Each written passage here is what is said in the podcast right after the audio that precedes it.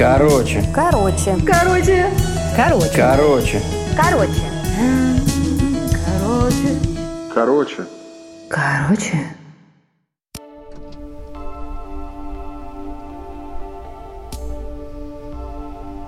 Я хочу вам рассказать о нашем путешествии на машине по западным штатам Америки. Прошлым летом я, моя младшая сестра и мой бойфренд решили прокатиться от штата Орегон до штата Колорадо.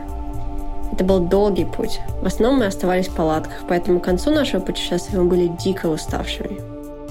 Самая крайняя точка была город Денвер, штат Колорадо, где у нас оставалась последняя встреча с бабушкой моего бойфренда. Это была пожилая, религиозная и очень респектабельная женщина. Мы знали, что она живет с мужем в очень красивом доме. Встреча была назначена на 6 часов, и явиться раньше нам было нельзя. Так уж у этих бабушек принято. Но у нас был большой промежуток времени, и надо было чем-то заняться перед ужином. Мы были такие уставшие, что не нашли ничего лучше, как остановиться в ближайшем к ее дому парке и отдохнуть. Короче, мы сами не заметили, как уснули на два часа.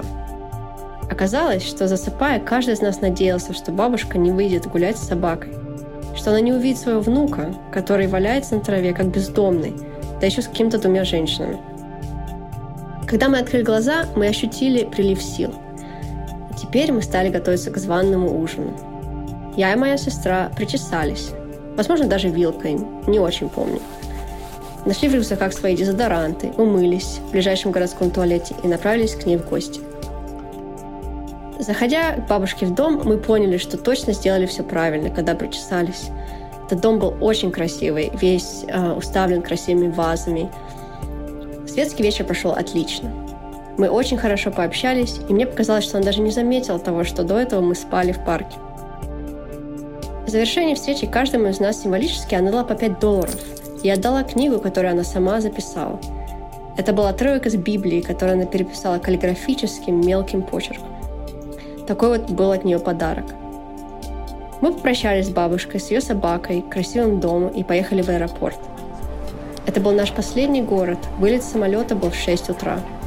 И в этот раз мы уже, конечно, не спали на траве. Нет. Но это была снова не кровать. Это был аэропорт с рюкзаком вместо подушки и ветровкой вместо одеяла. Прошло уже больше года, и каждый день я радуюсь тому, что моя кровать всегда рядом со мной.